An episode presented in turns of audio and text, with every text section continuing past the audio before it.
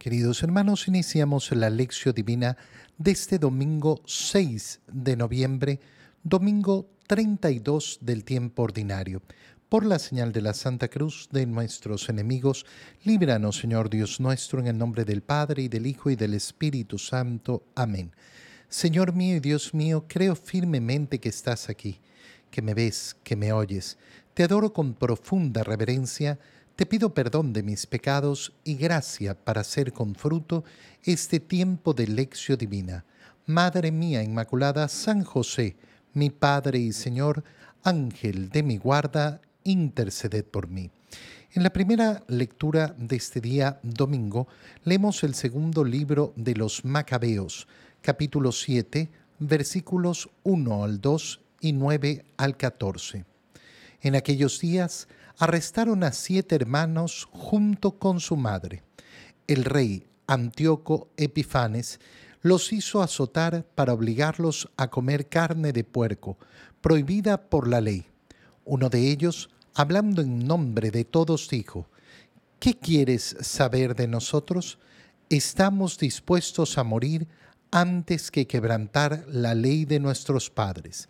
El rey se enfureció y lo mandó matar.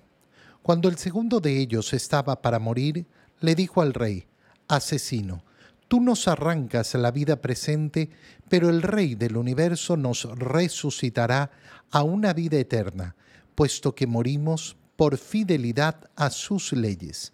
Después comenzaron a burlarse del tercero. Presentó la lengua como se lo exigieron, extendió las manos con firmeza y declaró confiadamente, De Dios recibí estos miembros y por amor a su ley los desprecio, y de él espero recobrarlos. El rey y sus acompañantes quedaron impresionados por el valor con que aquel muchacho despreciaba los tormentos. Una vez muerto éste, sometieron al cuarto a torturas semejantes. Estando ya para expirar, dijo, vale la pena morir a manos de los hombres cuando se tiene la firme esperanza de que Dios nos resucitará. Tú, en cambio, no resucitarás para la vida. Palabra de Dios. Esta primera lectura de este domingo 32 nos recuerda en primer lugar que nos estamos acercando hacia el final del año litúrgico el día 20 de noviembre, domingo 20 de noviembre, celebramos eh, la solemnidad de Cristo Rey, que es el último domingo del tiempo ordinario, antes de empezar un nuevo año litúrgico celebrando el tiempo de Adviento. ¿Y por qué? Porque hacia el final del año litúrgico la Iglesia todos los años nos hace recapacitar, reflexionar sobre las realidades últimas ¿Qué quiere decir? El último día, nuestro destino final. Y entonces a través de la lectura del segundo libro de los Macabeos, vemos cómo en Israel se forma antes de la venida de nuestro Señor esa esperanza clara en la resurrección de la carne, que es parte fundamental de nuestra fe. Si nosotros no creemos en la resurrección, no nos sirve de nada decir que creemos en Dios, decir que creemos en Jesucristo, que creemos en el Espíritu Santo, que creemos en la Iglesia. ¿Y la finalidad? La finalidad de nuestra fe es justamente eh, la promesa que nos ha hecho Dios. Y la promesa que nos ha hecho Dios está en relación a esa resurrección en el último día, la resurrección para la vida eterna. Eso es lo que nos ha prometido el Señor. Estamos eh, en tiempo del eh, destierro del pueblo de Israel, cuando han perdido su tierra a manos de un poder extranjero y han sido sacados los israelitas, los judíos han sido sacados de Israel y están en manos del rey Antíoco Epífanes, que eh, los hace azotar, arresta a siete hermanos para obligarlos a comer carne de puerco. Fíjate Qué importante es esto porque ¿es pecado comer carne de puerco? ¿Comer carne de chancho es pecado? No, no es pecado. no es pecado en la nueva alianza, pero resulta que para el pueblo israelita, como modo de irlos preparando para esa salvación, se les ha impuesto una serie de normas y de leyes que deben cumplir, y entre esas está prohibida la carne de cerdo.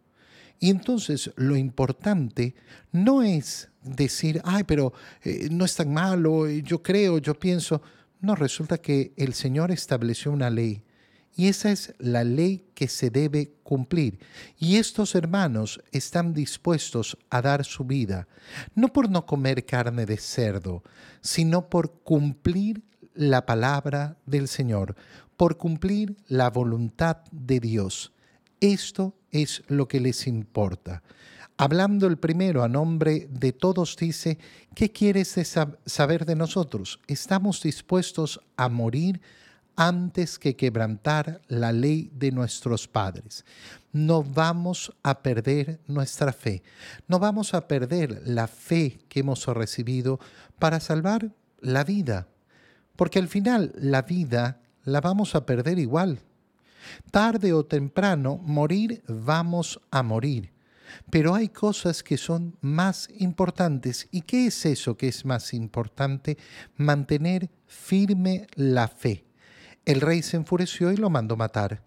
Y cuando al segundo lo estaban, eh, lo estaban matando también, eh, este le dijo, asesino, tú nos arrancas la vida presente, pero el rey del universo nos resucitará a una vida eterna. ¿Por qué? Porque morimos por fidelidad a su ley, fidelidad a Dios, que es al final del día lo más importante. Comienzan a burlarse del tercero, al cual le arrancan miembros, la lengua eh, y las manos. De Dios recibí estos miembros, pero, pero la lengua, las manos, sí, mira, yo estoy dispuesto a perderlo todo, pero no a perder mi fe. No a ir en contra del Señor. Y así sometieron a todos. Y estando ya para morir el cuarto, le dijo, vale la pena morir a manos de los hombres, cuando se tiene la firme esperanza de que Dios nos resucitará. Cuando se tiene la firme esperanza de que Dios nos resucitará. Qué pena es darnos cuenta que al final muchas personas no logran poner orden en su vida. ¿Por qué? Porque no tienen esto en su corazón, no tienen la esperanza de la resurrección. En la segunda lectura leemos la segunda carta de San Pablo a los tesalonicenses, capítulo 2, versículo 16, hasta el capítulo 3, versículo 5. Hermanos, que el mismo Señor, nuestro Jesucristo y nuestro Padre Dios, que nos ha amado y nos ha dado gratuitamente un consuelo eterno y una feliz esperanza, conforten los corazones de ustedes y los dispongan a toda clase de obras buenas y de buenas palabras.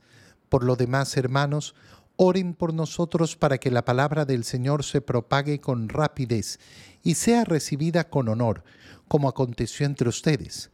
Oren también para que Dios nos libre de los hombres perversos y malvados que nos acosan, porque no todos aceptan la fe.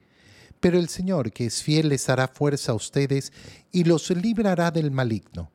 Tengo confianza en el Señor de que ya hacen ustedes y continuarán haciendo cuánto les he mandado, que el Señor dirija su corazón para que amen a, Dios y esperen pacientemente la venida de Cristo.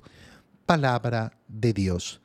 San Pablo, al continuar hablándole a los tesalonicenses, les habla justamente de esa perseverancia que tenemos que tener hasta el día final que el mismo Señor nuestro Jesucristo y nuestro Padre, que los ha amado, que nos ha amado y nos ha dado gratuitamente el consuelo eterno y una feliz esperanza, conforten los corazones de ustedes, que conforten sus corazones. Qué preciosa oración, que les den efectivamente ese consuelo, ese confort, ¿qué significa ese corazón acomodado, descansado en las manos de Dios y los dispongan a toda clase de obras buenas y de buenas palabras.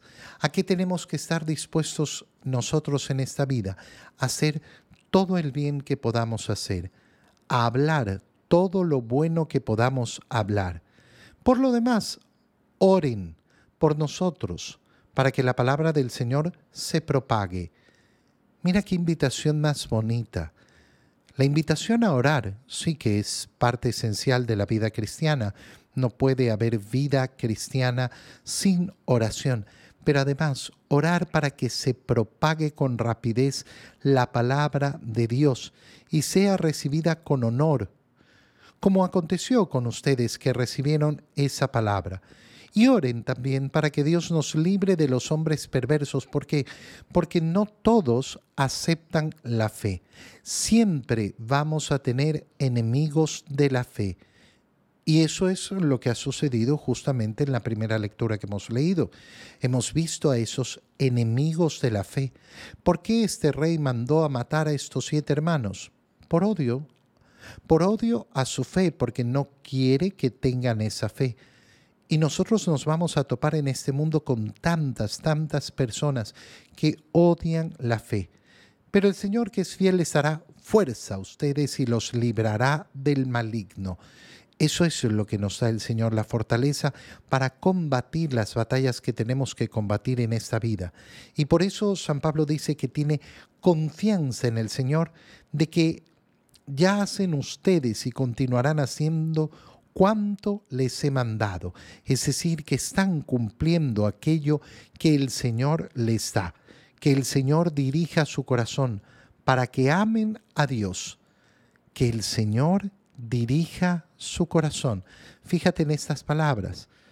La conversión, cambiar el rumbo, poner dirección hacia dónde, que el Señor dirija su corazón para que amen a Dios, dirigir nuestro corazón, convertir nuestro corazón, cambiar nuestro rumbo siempre para amar al Señor y esperar esperar pacientemente la venida de Cristo.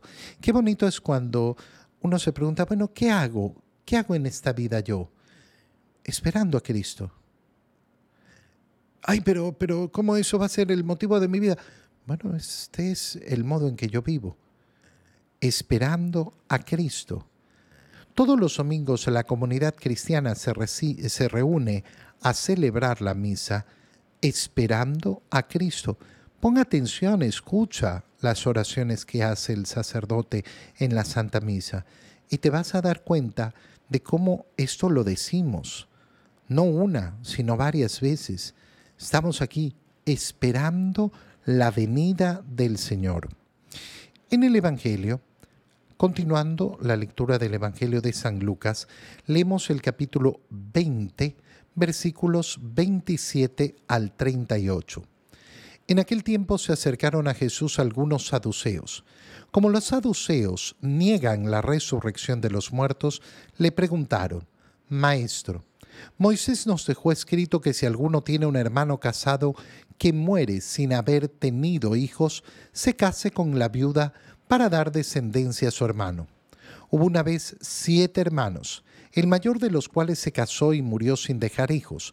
El segundo, el tercero y los demás, hasta el séptimo, tomaron por esposa a la viuda y todos murieron sin dejar sucesión. Por fin murió también la viuda. Ahora bien, cuando llegue la resurrección, ¿de cuál de ellos será esposa la mujer, pues los siete estuvieron casados con ella? Jesús les dijo, en esta vida hombres y mujeres se casan, pero en la vida futura, los que sean juzgados dignos de ella y de la resurrección de los muertos, no se casarán ni podrán ya morir, porque serán como los ángeles e hijos de Dios, pues Él los habrá resucitado. Y el que los muertos resucitan, el mismo Moisés lo indica en el episodio de la zarza, cuando llama al Señor Dios de Abraham, Dios de Isaac, Dios de Jacob, porque Dios no es Dios de muertos, sino de vivos, pues para Él todos viven. Palabra del Señor. Nos enfrentamos en el Evangelio a la segunda parte de la primera lectura en la que hemos abordado el tema de la resurrección, esa esperanza en la resurrección que tenían esos siete hermanos en el segundo libro de los Macabeos. Pero ahora en el Evangelio son los saduceos los que se acercan a Jesús. Y nos explica San Lucas que los saduceos niegan la resurrección de los muertos. Era una secta dentro del judaísmo, una de las sectas principales junto a los fariseos. Pero la gran diferencia entre fariseos y saduceos es que fariseos eh, sí creen en la resurrección y en cambio los saduceos no creían en la resurrección. Y entonces le preguntan, ¿y qué le preguntan? Le preguntan una verdadera tontería, porque le ponen un ejemplo un ejemplo sacado de los pelos, como ocurre tantas veces. Tantas veces cuando estamos discutiendo algún tema moral, aparece algún ejemplo que uno dice, pero ¿de dónde sacaron esto? ¿De dónde sacaron esta? Eh, eh, no, porque, ¿y si sucede esto? Bueno, imagínate si sucede una cosa como la que acabamos de escuchar, que siete hermanos se casan con la misma viuda porque tenían que dejarle descendencia a su hermano mayor. Bueno, es una locura. No, pero esta es la ley de Moisés. Sí, pero la ley de Moisés llevada al absurdo. Llevada verdaderamente al absurdo. Y en la vida, ¿cuántas veces podrá ocurrir esto? Ay, bueno, pero puede ocurrir. Sí, pero no va a ser lo que marque la ley moral, la excepción de las excepciones de las excepciones. Cuando una persona quiere marcar la ley moral a través de las excepciones de las excepciones de las excepciones, ya vemos con claridad que lo que pretende no es una claridad moral, sino que lo que quiere es una justificación para su modo de vivir y para su modo de obrar. Eso es lo único que está buscando. Y entonces le preguntan al Señor, estos siete hermanos, siete se casaron con la viuda, siete murieron. Y entonces, cuando eh, llegue la resurrección, ¿de cuál de ellos será esposa la mujer? ¿A cuál le va a pertenecer? Y el Señor lo primero que hace es decirles, miren, ustedes tienen un grave error sobre qué es eh, lo que es la vida eterna. La vida eterna no es una continuación de esta vida, es una nueva vida, donde hay nuevas reglas, nueva forma de ser, nuevo sentido de la existencia. ¿Y por qué? Primero, porque ya no podremos morir más, porque tenemos un cuerpo glorioso que ya no muere. Y por tanto, ya no tenemos que alcanzar la finalidad. Esta vida tiene una finalidad, alcanzar la vida eterna. Pero una vez que yo he alcanzado la vida eterna, entonces todo, todo tiene que cambiar. ¿Por qué? Porque ya la finalidad ha sido alcanzada. Y por tanto la existencia es transformada en una nueva condición. En esa nueva condición, nos dice el Señor, los hombres y las mujeres ya no necesitan casarse. Y por tanto, no se trata de a cuál le va a pertenecer esta mujer. Las palabras que está diciendo el Señor son tremendas. Tremendas. ¿Por qué? Porque si tú ves lo que hay oculto es a cuál le pertenece esta mujer. A ninguno. ¿Cómo no le va a pertenecer a ninguno una mujer? A ninguno. El matrimonio es para este mundo, por eso el matrimonio dura hasta que la muerte los separe. Si tú tienes la idea de que no, el matrimonio es para la eternidad, no. El matrimonio no es para la eternidad. El matrimonio tiene fecha de vencimiento. Es hasta que la muerte los separe. ¿Y por qué? Porque el matrimonio tiene dos finalidades. La ayuda mutua entre el hombre y la mujer, ¿para qué? Esencialmente para acompañarse en este camino peregrino, en este mundo peregrino, para alcanzar la vida eterna. Ayudarse en la santidad a través del amor y la procreación. La primera finalidad, ya una vez cumplida, hemos llegado al cielo, ya no tiene que cumplirse más, por tanto ya no es necesario el matrimonio. Y la segunda, la procreación, tampoco es necesaria. ¿Por qué? Porque ya una vez concluido esta etapa peregrina, no habrá más procreación, no habrán más nuevos seres humanos. entonces eh, se, ha terminado, se han terminado las dos finalidades del matrimonio. Aquellos que sean juzgados dignos de la vida eterna no se casan, eh, porque ya no podrán morir, serán como ángeles, pues Él los habrá resucitado y que los muertos resucitan, les dice el Señor. Si ustedes no lo quieren creer, entonces no creen en la palabra de Dios. ¿Por qué? Porque Moisés llama a Dios Dios de Abraham, de Isaac, de Jacob. Es Dios de Abraham, es Dios de Isaac. Y Dios no es Dios de muertos, dice el Señor. Por tanto, están vivos y resucitarán el último día. Qué importante como el Señor pone tanta, tanta claridad en, eh, en, esta, eh, en esta forma de contestar a los saduceos. Te doy gracias, Dios mío, por los buenos propósitos, afectos e inspiraciones que me has comunicado en este tiempo de lección divina. Te pido ayuda para ponerlos por obra. Madre mía Inmaculada, San José, mi Padre y Señor, Ángel de mi guarda, interceded por mí. Queridos hermanos, que tengan todos un muy feliz domingo.